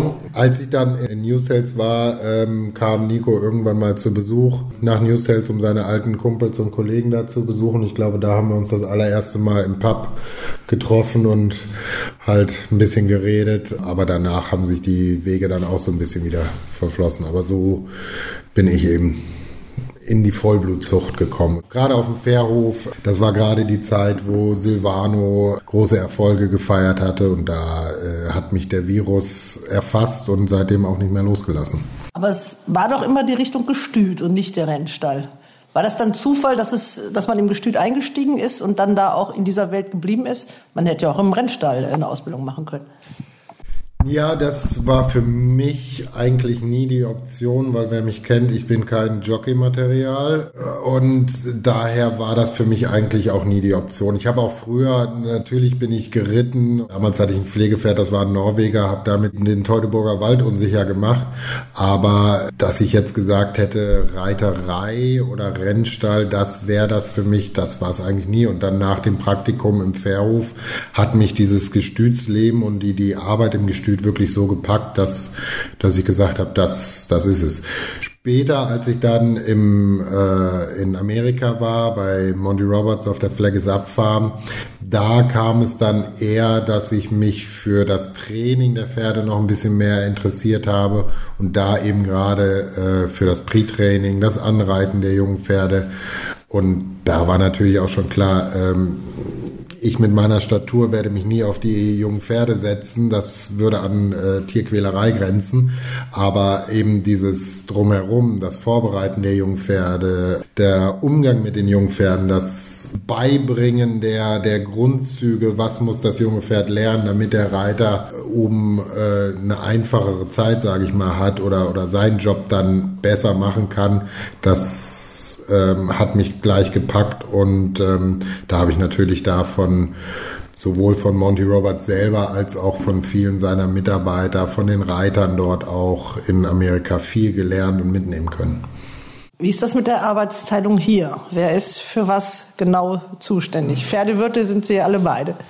Ja, da sind wir alle beide. Das, das, hat sich irgendwie einfach automatisch entwickelt. Das hatte sich schon in Ammerland so ein bisschen angebahnt. Aber äh, hier ist es relativ klar. Äh, der Thomas kümmert sich hauptsächlich um den Beritt sozusagen, dass das ordentlich vonstatten geht, die Deckhengste und so weiter. Ich, mein Schwerpunkt liegt eher dann im Büro und den Zuchtstuten sozusagen, dass wir das sozusagen, der medizinische Teil ist eher auf meiner Seite, genau wie das wie Reproduktion und alles, was Problempferde und äh, die Psyche der Pferde und das Einreiten etc. und die Deckhengste, das betrifft alles Herrn Witt. Guck gerade jetzt immer so aus dem Fenster, da sieht man da einen. Wer ist das? Der da rausguckt? Käthe, genau, das ist eine. Können wir mal raten, wen die gehört. genau. Äh, das ist jetzt zweijährig gerade geworden, auch ähm, angeritten. Die haben wir sogar mitgenommen auf die Auktion, die Herbstauktion bei der BBAG. Haben wir sie vorgestellt und ein gewisser Holger Renz hat sie dort gekauft und dann ist sie gleich wieder mit zu uns gekommen und wir haben sie jetzt im Pre-Training und die wird auch in den nächsten Wochen dann nach Köln übersiedeln. Jetzt ähm, habt ihr natürlich die Decksaison vor der Brust. Das ist was Neues für euch. Also in der Form habt ihr das ja noch nicht gehabt. Also hier nicht. Wir haben das in Ammerland gehabt mit Hurricane Run. Und ähm, ich habe das auf Three Chimneys zwei Jahre mitgemacht und da waren wir mit 13 Hengsten. Also das war dann schon okay. Taucht mit Dinah Former und Smarty Jones, wie sie alle damals hießen. Und ähm, jetzt auf dem Fährhof haben wir das natürlich auch ordentlich mitgemacht und so weiter. Und hier hatten wir das natürlich in der Form mit der Menge der Pferde noch nicht. Hoffentlich Menge der Pferde. Aber ähm, ich denke, darauf sind wir mittlerweile sehr gut vorbereitet. Also, dass wir alle ordentlich und vernünftig unterbringen können und auch ordentlich behandeln können. Ja, wie ist das? Können die dann auch einfach hier vorbeifahren und dann gleich wieder den Walk-in? Walk äh, das ist sicherlich eine Sache. Aber können die auch ihre Stuten, für wie viele Stuten habt ihr denn Kapazitäten, wenn, wenn die dann ein bisschen länger hier bleiben? Also wenn wir das jetzt alles hochnehmen, haben wir Kapazitäten für, also wir können das immer nach Bedarf noch ein bisschen aufstocken. Wir haben halt immer, also ich habe das immer ganz gern, dass wir so ein paar Sachen in petto haben, dass wir nicht gleich alles Pulver verschießen, aber im schlimmsten Fall, wenn wir für 40 Stuten können, ja können wir unterbringen mit dem zweiten Hof. Und ja, aber dass es alles gleichzeitig da sein werden, unwahrscheinlich, aber wegstecken könnten wir das ohne weiteres. Ja, also im siebten Jahr seid ihr jetzt jetzt auch so richtig angekommen? So richtig, wo man sagt, so jetzt klopfen wir in der oberen Etage an der Gestüte? Ja, das wissen wir noch nicht, aber wir haben eben angefangen, also sehr klein, einfach aus dem Blauen einfach mal probiert und gut, wir haben natürlich, wir waren lange in der Branche schon unterwegs und also ein bisschen das kannten wir ja schon, aber das hat sich einfach jetzt über die Jahre entwickelt und mittlerweile sieht man, ja, jetzt müssen wir uns erstmal ein bisschen beweisen natürlich auch, ist auch noch nicht zu sagen, jetzt, wir sind jetzt schon da, wir müssen erstmal zeigen, dass wir es können. Wie gesagt, reden kann jeder, ne? wir müssen jetzt halt die Saison erstmal zeigen, dass wir es machen dass wir auch das machen, was wir sagen. Und dann sehen wir weiter, was dann kommt. Pläne haben wir genug. Aber ja, das wird sich jetzt erstmal zeigen. Wir müssen erstmal liefern. Die Wetttipps. Wir haben den Sieger. So, nun kommen wir zu den Wetttipps. Wie ist das chronologisch? Womit fangen wir an? Also wenn wir chronologisch vorgehen, dann ist das erste Rennen in Chantilly. Das ist am Samstag. Willst du das Rennen vielleicht gleich mal ein bisschen vorstellen, Chris? Ja, kann ich machen. Äh, das ist also am Samstag, erste Rennen, Chantilly. Das ist schon relativ früh vor Mittagessen, äh, geht es da schon los. Also können wir schon zum Mittagessen vielleicht den ersten Sieger feiern. Um 11.35 Uhr ein Verkaufsrennen mit 13 Startern. Zwei Starter reisen aus Deutschland an. Es geht über weite 2700 Meter und es gibt 19.000 Euro zu gewinnen. Also ich habe mir jetzt hier mal drei chancenreiche Pferde rausgesucht, die meiner Meinung nach hier die besten Möglichkeiten haben sollten. In so Verkaufsrennen ist ja oft so, dass die Klasse der Pferde sehr unterschiedlich ist und dass doch einige dabei sind, die man relativ schnell streichen kann. Ein deutsches Pferd, Tirano aus dem Stall von Waldemar Hicks, der ist frischer Sieger, hat ein ähnliches Rennen zuletzt gewonnen und sollte hier wieder mit sehr guten Möglichkeiten unterwegs sein. Der ist also in dieser Klasse eigentlich immer im Endkampf zu finden, trägt allerdings 59,5 Kilo, und im Vergleich zu den anderen Pferden, die ich mir ausgesucht habe, sind das schon einige Kilo mehr. Aber ich kann mir jetzt kaum vorstellen, dass er nicht in der Wette landet. Ich habe mir so als Alternative ausgesucht Perle d'Ivoire.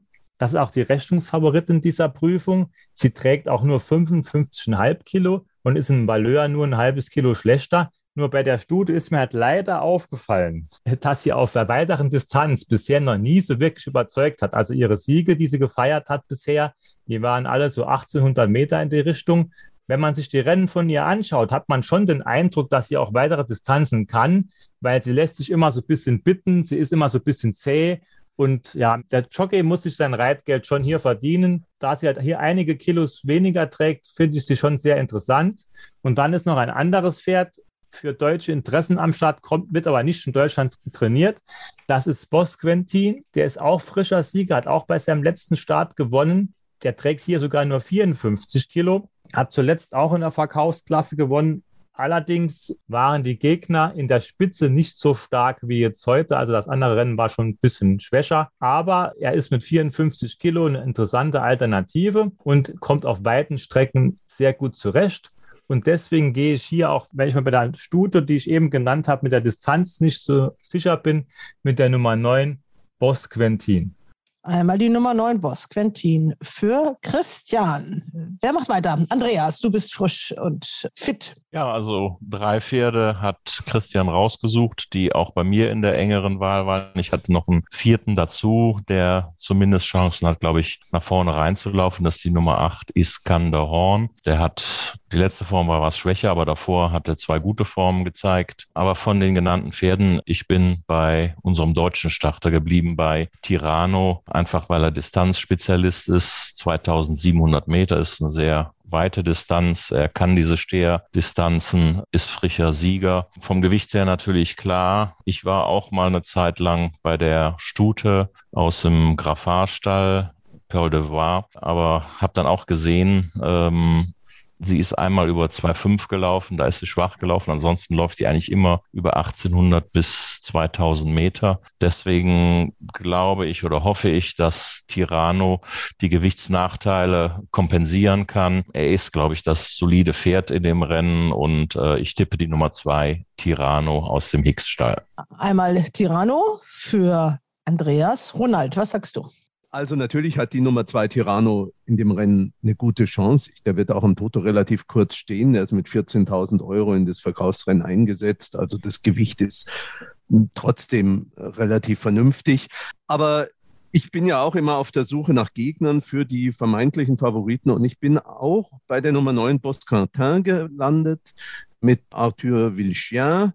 Das ist ein siebenjähriger Wallach, ein großer Steher. Der hat das äh, letzte Reklamé-Handicap zwar nur knapp gewonnen, musste da aber lang nach einer Passage suchen. Klar, rechnerisch kann es eigentlich gegen Tirano nicht wirklich gehen, genauso wie bei der 8 Iskanderon. Aber ich versuche es trotzdem auch mit der Nummer 9 Bosquentin. Auch wenn es mir leid tut und Christian dann im Falle, dass dieses Pferd gewinnt, keine Punkte gut machen kann.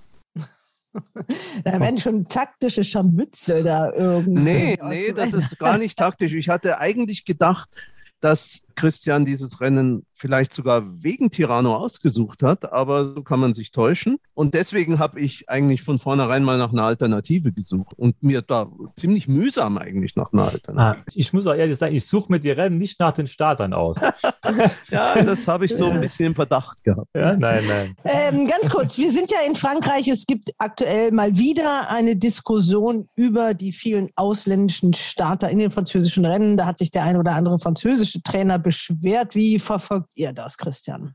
Ja, also das ist jetzt kein Unbekannter, der in dieses Horn bläst. Der macht das schon seit Jahren. Man kann es vielleicht verstehen, das sind Trainer, die würden auch gerne in diesen Rennen die Geldpreise mit nach Hause nehmen, weil das sind oft dann halt auch die Trainer, die nicht in den Black-Type-Rennen mit dabei sind. Aber ich denke, wir sind jetzt hier in einem Europa und da sehe ich das schon ein bisschen schwierig äh, zu sagen. Wir lassen jetzt die Deutschen draußen, da müssen wir auch die Österreicher draußen lassen, die Tschechen und wen auch immer. Also ich bin da relativ entspannt und kann mir nicht vorstellen, dass da jetzt groß was passiert. Es kann vielleicht mal kleinere Änderungen geben, dass der Zugang zu den Rennen ein bisschen erschwert wird, aber im Großen und Ganzen kann ich mir das wirklich nicht vorstellen. Ja, und ganz aktuell ist es ja auch, glaube ich, wegen Kanye, weil da will jeder laufen und die Boxen sind rar. Andreas. Ja, das Problem kennen wir ja auch schon seit Jahren. Es hat ja wohl auch jetzt einen Fall gegeben, wo das dazu geführt hat, dass Pferde ausgeschlossen worden sind wegen ungeklärter Trainingsverhältnisse, wenn ich da richtig informiert bin. Aber Kanye ist natürlich eine schöne Bahn, da ist das Wetter schön, da will jeder hin und äh, irgendwie muss man die begrenzten Boxen zuordnen und äh, wenn sich da einer sehr wenig an die Regeln hält, dann wird es halt problematisch. Wir werden das beobachten und äh, in der nächsten Woche werden wir sicherlich auch ein paar Rennen aus Kanye im Programm haben. Jetzt aber machen wir weiter in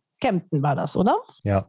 Genau. Andreas, du bist doch so ein bisschen mal zumindest früher in diesem Metier ja, unterwegs. Okay, also das zweite Rennen, was wir ausgesucht haben, das findet statt in England über Hindernisse in Kempton Park. 15.05 Uhr deutsche Startzeit, ein Grade 2 Rennen, also spricht schon bessere, gute Pferde an. Leider sind in dem Rennen nur vier Starter übrig geblieben. Gestern sah es noch deutlich interessanter aus. Die beiden Vorwettfavoriten sind leider aus dem Rennen rausgegangen, sodass also jetzt nur noch vier in diesem Rennen übrig bleiben. Aber ein Sieger zu finden ist trotzdem nicht ganz einfach. Ich habe mich in dem Rennen für die Nummer zwei, Mr. Fischer, entschieden. Der ist von der Klasse her das beste Pferd, der fällt relativ häufig. Insofern ist das sicherlich keine mündelsichere Geldanlage. Aber ich denke mal, bei dem kleinen Feld kann er davon profitieren, dass er weitgehend frei und ungestört galoppieren kann. Und wenn er über den Kurs kommt, dann sollte er allererste Chancen haben,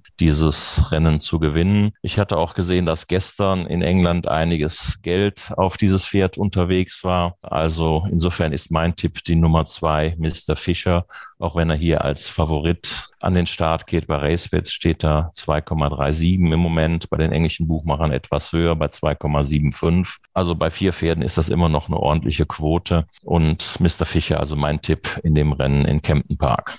Ja, danke Andreas. Gibt es Alternativen? Ronald? Ja, ich habe natürlich mit Katrin konferiert wegen dieses Rennens. Sie hat eine andere Meinung der ich mich natürlich anschließe, weil sie die England-Kompetenz hat. Sie hält die Gewichtsunterschiede in diesem Rennen für sehr wesentlich. Und das heißt, dass sie glaubt, dass entweder Rouge Vif oder Defi Disseu gewinnen. Für beide Pferde ist es der zweite Start nach einer sogenannten Wind-OP, also wo man versucht, die Atmung zu verbessern, was sich oft gerade beim zweiten Start positiv bemerkbar macht. Rouge Vif, zweiter Start dieses Pferdes für Paul Nichols, sollte von dem besseren Boden profitieren. Auch die relativ flache Bahn in Kempten sollte ihm entgegenkommen.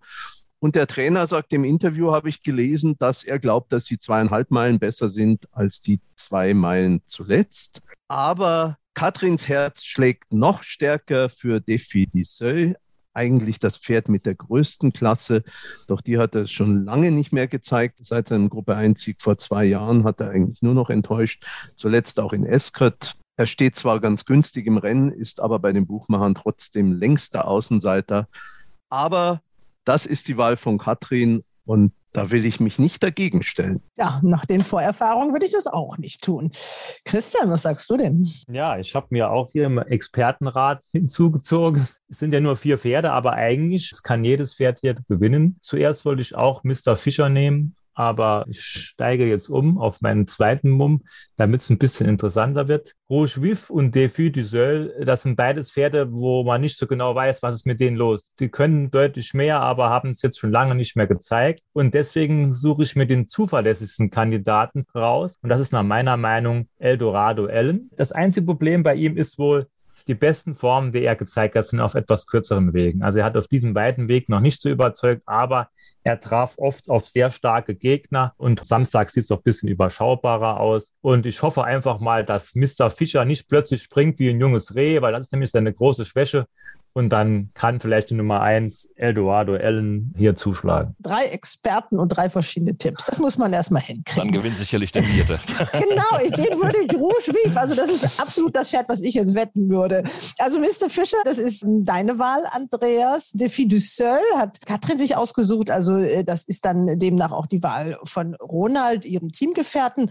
Und Christian nimmt dann noch Eldorado Ellen. 3,75 zahlt der. Defi du Seul 5,5 längst beste Außenseiterin und Mr. Fischer, das hast du schon gesagt, Andreas, ist der Favorit im RaceBets Langzeitmarkt mit 2,37 zu 1. Ja, so spannend können Wetttipps bei einem Vierpferderennen sein. Lassen wir uns überraschen. Gut, dann kommen wir nach Dortmund.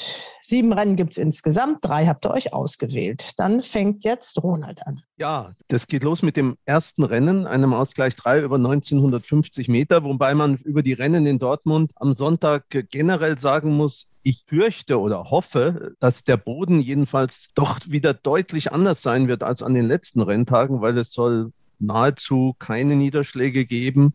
Also es wird in jedem Fall die Bahn trockener sein Welche Pferde das nun bevorzugen und welche nicht, das ist wirklich ein großes Rätsel. Und selbst für Leute, die sich mit Bodenvorlieben beschäftigen, und ich meine, dass ich das tue, ist das eigentlich ein äh, Lotteriespiel, weil man das bei dieser Sandbahn einfach nicht sagen kann. Insofern ignoriere ich jetzt einfach mal diese Bodenverhältnisse. In dem Ausgleich 3 habe ich mir drei Pferde ausgesucht. Zum einen die Nummer 4 Tom Red, der hat in Nancy auf schwerer Bahn eine gut ausgesuchte Aufgabe in einem Verkaufsrennen gewonnen, war bei Waldemar Hicks, wurde danach an Sven Schleppi verkauft. Er hat eine relativ hohe Marke, die er sich mit einem Sieg auf schwerer Bahn in Mülheim mal geholt hat, aber auf Gras auch schon bestätigt hat.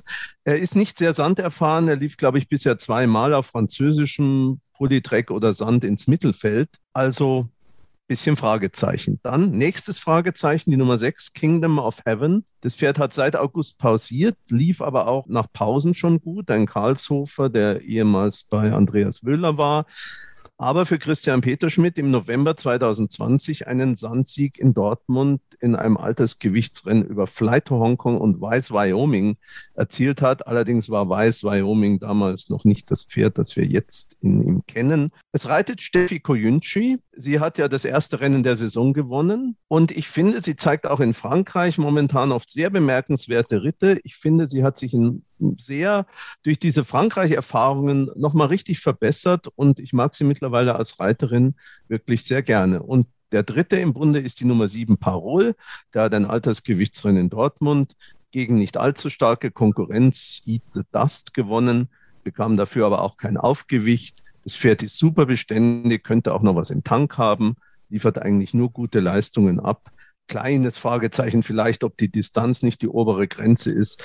Aber Parol wird am Toto auch recht niedrig stehen. Insofern bin ich mal ein bisschen mutiger und versuche es mit dem aus der Pause kommenden Kingdom of Heaven von Christian Peterschmidt, der Nummer 6. Kingdom of Heaven. Das konnte man schon fast ein bisschen raushören, eben bei der Vorstellung deiner drei Kandidaten. Andreas, mach du mal weiter. Ja, also ich habe auch zwischen Kingdom of Heaven und Parol geschwankt. Ich entscheide mich dann für Parol, der hat zuletzt, das war eine relativ harmlose Aufgabe, da ist er das erste Mal auf Sand gelaufen und hat gewonnen, mehr als gewinnen kann man nicht. Der muss sicherlich rechnerisch noch was finden. Ähm, die sieglosen Formen, da hat er ja, gegen 56 Kilo Pferd gewonnen. Jetzt ist er mit 63,5 Kilo engagiert, aber ich verfolge dieses Pferd schon seit anderthalb Jahren. Der hat immer mal wieder so seine gesundheitlichen Wehwehchen, muss aussetzen, äh, aber zeigt eigentlich fast durch die Bank gute Formen und ich traue dem eigentlich sogar noch ein bisschen mehr zu. Und wenn das die Einschätzung stimmt, dann sollte er dieses Rennen auch gewinnen können. Ich tippe also die Nummer sieben Parol. Schön, dass ihr euch da so ein bisschen auseinander dividiert habt. Äh, kommt noch ein drittes Pferd mit ins Spiel, Christian? Nein. Ich denke, das wird den Ronald aber nicht überraschen. Ich kann noch ein drittes Pferd ins Spiel bringen, aber dann werde ich nicht nehmen. Der Damavant ist noch ein Pferd, der in meinen Augen in Dortmund gut zurechtkommt und der ist bei den letzten Starts eigentlich hauptsächlich in Frankreich rumgerannt. Da war es deutlich schwerer. Aber jetzt hier 64 Kilo, der muss den Gegnern, von denen wir unten die ganze Zeit gesprochen haben, 9 Kilo Gewicht geben. Das ist in meinen Augen doch ein bisschen viel. Ich habe mir heute in Dortmund Pferde rausgesucht. Das sind so ein bisschen meine, ja, wie soll ich sagen, meine zuverlässigen Stützen. Und Kingdom of Heaven ist eigentlich nie schlecht gelaufen. Auch wenn er ein paar Tatsbursch im Superhandicap habe ich ihn damals ja auch getippt. Da war er zwar nur Sechster, aber war ein bisschen unglücklich. Der hat einen Bahnschnitt von 2,25 in Dortmund läuft bei kühlem Wetter am besten. Das ist im Winter der Fall. Ich muss ihn nehmen, auch wenn mir das im Spiel wenig bringt. Aber es geht jetzt hier ist drum, dass ich jetzt in dem Rennen meine Meinung sage. Und meine Meinung ist, dass Kingdom of Heaven hier sehr weit vorne sein wird. Und der Gegner ist für mich Parol und Damavant. Tom Red war zwar mein Ding des Tages vor ein paar Wochen, hat er damals auch gewonnen, aber ich glaube, die Marke ist ein bisschen hoch und ob der Dortmund kann, das weiß auch kein Mensch. Also Kingdom of Heaven. Genauso wie Ronald und Andreas entscheidet sich für Parol. Wunderbar. Das nächste Rennen in Dortmund, dann ist jetzt Andreas mal wieder dran, das Rennen ein bisschen zu analysieren. Okay, das nächste Rennen ist dann das dritte Rennen in Dortmund. Ein sieglosen Rennen über 1950 Meter, also auf der Sandbahn sieglose Pferde sind das ja immer. In dem Rennen, ja, muss man auch sagen, sind Pferde mit sehr unterschiedlicher Klasse und unterschiedlichen Handicap-Marken, zumindest wenn man die Grasbahnmarken heranzieht. Rein nach Rechnung deutlich heraus steht die Nummer eins Domstürmer, der jetzt von Christian von der Recke trainiert wird. Der hat ein GAG von 76,5. Der kommt zwar aus einer Pause, aber wenn er so einigermaßen die Formen auf Gras, auf Sand bestätigt. Auf Gras hat er ordentliche Ausgleich zwei Formen vorzuweisen. Dann sollte er eigentlich dieses Rennen gewinnen. Deswegen tippe ich den auch die Nummer eins Domstürmer. Ähm, ja, nach Klasse steht er schon ein bisschen über den anderen Pferden. Alternativen, die ich mir ausgesucht hatte, ganz interessant finde ich die Nummer 6, New Day aus dem Kleinkorusstall für den Stall 100 Galoppsportfreunde 2.0. Der ist aus England von Herrn Kappes importiert worden. Zuletzt hat er in Dortmund debütiert, war direkt stark gewettet, Zweiter gewesen. Der könnte durchaus verbessert sein mit der zugewonnenen Kondition. Er hat auch in England eigentlich ganz ordentliche Formen gezeigt, hatte doch so ein Rating, wenn man es als deutsche GAG umgerechnet, von 68, 69 Kilo. Der hat Kondition, das ist für mich der gefährlichste Gegner in dem Feld, aber ich bleibe bei der Nummer eins, Domstürmer. Domstürmer für Andreas. Christian, gehst du wieder mit deinem Freund Christian Peter Schmidt und Hm, Nein. nein, nein, diesmal nicht. Okay. Diesmal nicht. äh, weil ich finde, bei manchen Pferden täuscht hier die GAG-Marke ein bisschen, wenn wir gerade von Mhm. Christian Peter Schmidt sprechen, von dem Pferd Lonia 69 Kilo. Das Pferd ist sieglos. Das hat auch auf Ja. Gras noch kein Rennen gewonnen. Hat 2021 in meinen Augen keine Form gezeigt, die annähernd 69 Kilo wert ist. Also das Pferd kann ich nicht wetten und ich bin auch der Meinung, dass die Distanz für das Pferd zu weit ist. Außer die Stute wurde immer auf zu kurzen Distanzen eingesetzt. Das weiß ich natürlich nicht hundertprozentig. Ich bin ja kein Trainingsgast. Ich bin auch bei Domstimmer. Die 76,5 Kilo kommen mir persönlich ein bisschen viel vor. Die letzte Form von ihm war auch schwach, fand ich. Der zweite Platz im Schweizer Derby, ja, was ist das wert? Man weiß nicht so richtig, kommt er da auf Sand zurecht. Ich hoffe einfach mal, dass er auf Sand nicht so ganz klarkommt. Und wenn es dann eng wird und dann ist vielleicht die Reiterin Antonia van der Recke gegen den Jockey noch ein bisschen im Nachteil, das, aber nur wenn es natürlich eng wird. Und ich gehe daher, ist ein bisschen verwegen der Tipp, weil die letzte Form von Sariga als die zweite war in Dortmund, die war jetzt auch nicht übermäßig toll, aber der Sieger ist im Handicap danach nicht wirklich untergegangen. Ich hoffe einfach mal, dass die Nummer 1 Domstürmer nicht mit dem Sand zurechtkommt. Sariga war immerhin Zweite, trägt auch 54 Kilo. Das sind zum Beispiel auch zwei Kilo weniger als New Day, aber New Day ist natürlich auch gefährlich, gar keine Frage. Und von den Peter Schmidt-Pferden, ja, also Ready Set Go sollte man so ein bisschen im Auge behalten, obwohl in Mannheim bei ihrem Debüt ist sie fast aus der Box gefallen, wurde das ganze Rennen nicht unterstützt und plötzlich ist sie dann doch Zweite. Gut, das war gegen schwache Gegner, aber trotzdem, man sollte vielleicht mal so ein bisschen beobachten, wie das Pferd sich verhält. Ich versuche es mit der Nummer 7, Sariga, auch weil ich, Nummer 7 ist so ein bisschen meine Lieblingszahl und hoffe einfach mal, dass die Nummer 1 Domstürmer, der wird ja aus so einer ganz kurzen Quote an den Start kommen, dass der vielleicht nur Zweiter oder Dritter wird. So, Christian Bläs zur Aufruhrjagd. Ronald. Also in solchen Rennen wette ich wirklich extrem ungern, aber ich muss ja jetzt einen tippen. Domstürmer wird sehr niedrig am Toto stehen. Das Pferd ist kastriert, jetzt sein erster Start als Wallach. Der Christian von der Recke sagt, er sei dadurch ruhiger und fokussierter geworden. Natürlich ist das ein Aufgalopp für die Rennen in St. Moritz. Das Pferd hat ja jetzt Schweizer Besitzer, Stall Chevalex. Aber der wird so kurz am Toto stehen und da ist mir dann das Fragezeichen, trotz den 15 Kilo, die er vielleicht in der Hand hat, ist mir dann einfach zu groß. Insofern nehme ich auch eine Alternative und zwar die, die Andreas schon erwähnt hat, und zwar die Nummer 6 New Day, ein England-Import von Kleinkorris. Der erste Start hat mir gut gefallen. Der war immerhin vor Al-Jadid, der auf Gras 62 Kilo kann. Das sah gar nicht so schlecht aus und es könnte ein Treffer für die 100 Galoppsportfreunde werden. Also die Nummer 6 New Day. New Day, die 6 für Ronald. Wunderbar. Also das war das dritte Rennen in Dortmund. Welches habt ihr euch denn noch ausgesucht? Vielleicht das vierte? Genau, ja. Dann bist du noch mal dran, Christian. Ja, richtig. Also vierte Rennen in Dortmund, das ist auch der Preis der Viererwette, also mit Viererwette, wie der Renntitel schon sagt, 2500 Meter, Ausgleich 4 plus 9. Zwölf Pferde sind am Start, also es gibt auch mal wieder vier Platzwetten in der Viererwette. Das ist vielleicht hier auch ganz interessant, wenn man sich ein bisschen krummeres Pferd raussucht, da kann man auch mit Platz noch ein bisschen was verdienen. Das Feld ist in meinen Augen nicht gerade mit Formpferden gesegnet, so würde ich es mal ausdrücken. Und deswegen nehme ich auch einen Tipp, wo vielleicht die Form nicht direkt so ins Auge stößt. Das ist die Nummer drei Golden April aus dem Quartier von Marco Klein. Äh, Marco Klein hat eigentlich in den letzten Jahren in Dortmund immer sehr erfolgreich agiert mit seinen Pferden. Das Pferd war zuletzt Vierte am 19.12. in Dortmund. Da waren aber bessere Pferde drin, zum Beispiel Feuerspiel war in dem Rennen drin, Igneo. Das sind alles Pferde, die sind ja hier bei weitem nicht zu sehen. Dabei war er auch vor Nadito und Spanish Time. Und ich denke, das Pferd kann sich noch ein bisschen steigern und sollte auf jeden Fall unter den ersten vier zu finden sein. Die Gegner sind sicherlich Kamarov, die Nummer vier, der zuletzt zwar ein, bisschen, ein klein bisschen enttäuscht hat und auch jetzt nicht mehr so günstig im Rennen steht wie zuletzt. Aber was mich bei ihm stört, ist, er ist in letzter Zeit doch sehr oft gelaufen und auf dem schweren Boden dann ständig angespannt. Vielleicht wird er auch jetzt ein bisschen müde, aber trotzdem, das Feld ist halt schwach. Dann kitzelt es auch, dass man ihn laufen lässt, gehe ich mal von aus. Und ein Pferd, das ja auch von einigen hier im Podcast immer verfolgt wird, die Nummer 6, Nadito, hat sich zuletzt auch angekündigt aber war trotzdem noch vor ein paar Wochen relativ deutlich hinter Golden April, steht zwar jetzt ein bisschen günstiger. Ja, ich bleibe bei der Nummer 3, Golden April. Okay, Ronald.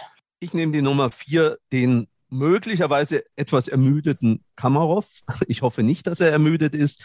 Richtig, er hat zuletzt ein bisschen enttäuscht, aber das war auch über einen kürzeren Weg, über 1950 Meter, glaube ich. Die 2500 könnten ihm besser liegen. Er hat zwar mit Leon Wolf weniger Erlaubnis als mit Sarah Bissey, aber ich schreibe den noch nicht ab und für mich hat er in diesem wirklich ziemlich formschwachen Feld trotzdem noch mal eine gute Chance. Andreas, wen hast du dann noch ja, ich äh, kann kein, kein drittes Pferd dazu steuern. Ich hatte mir genau auch Golden April und Kamarov herausgesucht. Ich bleibe dann aber auch bei Kamarov richtig, was Christian sagt, die Bedenken, eine Woche Abstand zum letzten Start. Das sind auch meine Bedenken. Pferd hat genug Substanz. Ich hoffe, dass er das überwinden kann. Die letzte Leistung kreide ich dem gar nicht mal so übel an. Das ist ein reiner Galoppierer, dieses Pferd. Ähm, hat auf Sand über 2,5 gewonnen. Letztes Mal waren es 1950 Meter. Und da gab es dann so eingangs der Zielgeraden, so eine plötzliche Tempoverschärfung. Da konnte er gar nicht mitgehen. Er ist zum Schluss dann mal wieder was gekommen. Aber aber den muss man einfach bei Laune halten, galoppieren lassen und der ist mit Sicherheit über 2,5 besser aufgehoben und ich glaube, Leon Wolf wird das auch hinkriegen, dass er den gut reitet und äh, galoppieren lässt. Das Feld ist relativ formschwach. Insofern glaube ich, dass Kamarov schon gute Chancen hat, hier nach Hause zu kommen. Die Nummer 4 Kamarov, mein Tipp. Also zweimal Kamarov, einmal Golden April, äh, aber für die Viererwette fehlt mir da noch ein bisschen was. Könnt ihr vielleicht nur wirklich in aller Kürze nochmal so zwei, drei Pferde mit nennen, damit man vier Pferde auf den Wettschein kriegt? Ja gut, Nadito haben wir ja noch genannt. Ich denke, ja. der hat auch eine Chance für die Viererwette. Und wenn ich noch ein bisschen für die hohe Quote interessant finde, ist Nummer 11 Goodwill. Ja. Ne, genau, genau die hatte ich gerade auch, ja. Ne, ja, ja, weil der, der Stall ist in Form. Ja. Das, das Pferd gewinnt zwar irgendwie nie, aber es rennt in Dortmund öfter mal nach vorne und das Rennen sieht irgendwie so aus, als wenn da so ein Pferd wie er nach vorne rennt. Ja, auch wenn also er zwei, da, zwei Kilo mehr Gewicht hat. Ich wollte aber, gerade ja, sagen, ja. wenn der Christian ein Pferd erwähnt mit zwei Kilo mehr Gewicht, ja, dann muss es brandgefährlich sein. Ja, aber weißt du was, mit mehr Gewicht, das gebe ich dir recht, aber das hängt ja ein bisschen mit der Erlaubnis des Reiters zusammen. Das finde ich nicht ganz so schlimm, wie wenn die Pferde gegen das Handicap laufen, muss ich dazu sagen, weil auf der Sandbahn äh, ist so ein Erlaubnisreiter nicht so entscheidend. okay, also ich, also, ich hm. kombiniere in dem Rennen die Pferde Kamarov, Nadito und Golden April auf den Plätzen 1, 2 und 3 und hänge alle anderen hin. Okay. Was kostet sowas dann? Das ist nicht so teuer. Oh Gott, das muss ich aber jetzt auch. Das, das ist nicht teuer. Das sind sechs, sechs Wetten mal die Anzahl der Starter, die noch unten dran kommen. Wenn also genau, neun ja. unten dran kommen, sind sechs mal neun sind es 54, 54 Wetten. Wetten, 27 Euro. Das ja. leiste ich mir. Ja. Na gut, das werden wir uns genau angucken hinterher. Gut, dann haben wir die Rennen in Dortmund. Jetzt kommt das Ding der Woche. Bleibt wieder jemand in Dortmund? Also ich habe eins in Dortmund, ja. Und jetzt das Ding der Woche. Gut, dann fang gleich mal an, Christian. Ich bleibe in Dortmund, wie gesagt, schon im letzten Rennen siebte Rennen, Verkaufsrennen, 1200 Meter. Gibt es ja in Deutschland nicht so häufig Verkaufsrennen, laufen auch nur sechs Pferde. Ist vielleicht dann ganz interessant, weil da gibt es auch nur zwei Plätze. In meinen Augen gewinnt dieses Rennen der Stall von Romy van der Meulen, Chimay oder Shoot the Moon. Shoot the Moon, die Nummer 5, ist mein Tipp. Der habe ich vor ein paar Wochen schon mal gehabt. Da wurde er von vorne am Schluss doch noch abgefangen. Letzten Sonntag ist er auch gelaufen. Da war das Rennen ein bisschen unglücklich für ihn. Eben habe ich zwar gesagt, die schnelle Startfolge finde ich nicht so toll, aber bei Sprintern finde ich das ehrlich gesagt nicht so entscheidend. Es geht hier nur über 1200 Meter. Und ich denke, auch wenn Latino noch im Rennen ist, der hier auch ein bisschen günstiger steht als zuletzt. Und Shimei, die 68 Kilo, die da stehen, die hat er ja nur, weil er zuletzt im Ausgleich gewonnen hat. Und er hat den Ausgleich ja nicht mit 68 Kilo gewonnen. Deswegen gehe ich mit der Nummer 5, Shoot the Moon. Hm, schade, dass wir das Rennen nicht in der Battle hatten. Ich wäre nämlich mit Latino gegangen. ja, du könntest ja auch noch das Ding der Woche machen. Nein, da, das habe ich Katrin überlassen. Das, das habe ich Katrin überlassen ja. und sie hat was ausgesucht. Ein Sandbahnhandicap in Chelmsford am Samstag über die Meile. Sechstes Rennen, 19.45 Uhr unserer Zeit. Katrins gutes Ding ist hier die Nummer 1, Diderot, kommt aus einer Pause. Ich kann zu dem Pferd gar nichts sagen. Sie sagt, die haben ziemliche Pläne, da muss sowas gehen. Also die Nummer eins, Diderot. Und ich bin ja immer für Pferde, die nach Schriftstellern benannt sind, nicht nur Torquato Tasso, sondern auch Diderot. Also soll der Diderot gewinnen. Im Moment steht er bei den englischen Buchmachern 3 zu 1, also bei, wäre bei uns 4,0. Ich hoffe, dass Katrin recht hat. Genau, also das sechste Rennen in Chelmsford am Samstag und da haben Katrin und Ronald sich Diderot ausgesucht als Ding der Woche. Andreas, wo bist du? Wohin geht deine Reise? Ich gehe nochmal auf den Samstag zurück nach Chantilly auf die Sandbahn in Frankreich. Dort habe ich mir im sechsten Rennen etwas ausgesucht. Das ist ein sieglosen Rennen für dreijährige sieglose Stuten. In solchen Rennen, zweijährige sieglosen Rennen, war ich ja mit meinem Ding der Woche relativ erfolgreich in letzter Zeit. Zweimal habe ich da Pferde rausgesucht und zweimal auch den Sieger getroffen. Das ist in dem Rennen deutlich schwerer. Da laufen 14 Pferde und da sind auch tatsächlich fünf, sechs Pferde drin, die wirklich gut debütiert haben. Trotzdem hat mir ein Pferd von allen am besten gefallen. Das ist die Nummer 12, Bon Appetit. Die ist gelaufen in dem Rennen von Subaia. Das war mein letztes Ding der Woche. Da hatte Subaia ja auch gewonnen. Auf dem zweiten und auf dem vierten Platz waren Pferde, die ich eigentlich auch da erwartet hatte, die Formansätze gezeigt haben. Aber diese Bon Appetit ist als Lebensdebütantin da ganz gut ins Rennen reingelaufen, war am Anfang noch so ein wenig äh, unerfahren, ging gegen die Hand, aber hat dann in der Zielgeraden guten Speed gezeigt. Ein paar Meter weiter wäre die auch zweite gewesen. Also ein Pferd, was ohne weiteres nicht lange sieglos bleiben sollte.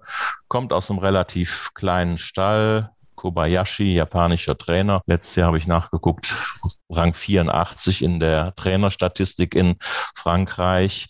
Äh, aber die Stallform ist gut. Er hatte im Dezember die letzten fünf Starter, der drei Sieger und ein platziertes Pferd gehabt. Ein bisschen Nachteil, das habe ich dann leider heute Mittag gesehen. Kein Glück bei der Startboxen-Auslosung. Er hat die Startbox ganz außen, Box 14. Das ist so ein wenig der Nachteil, aber ich bleibe bei dem Pferd. Ich habe einfach Potenzial bei ihm gesehen. Also Bon Appetit und wegen des relativ kleinen Trainers, denke ich mal, könnte es noch eine ganz ordentliche Quote geben, die dann lecker schmeckt. Welches Rennen ist es genau? Weil das geht, wenn man das nur mal so hört, immer ein bisschen schnell. Also ja, wir sind genau. in Chantilly im sechsten Rennen. Das ist der Prix Durand Fil de l'Air und der wird ausgetragen um 14.15 Uhr am Samstag. Und Bon Appetit ist die Programmnummer 12. Ganz genau. Gut, von Teruya Yoshida.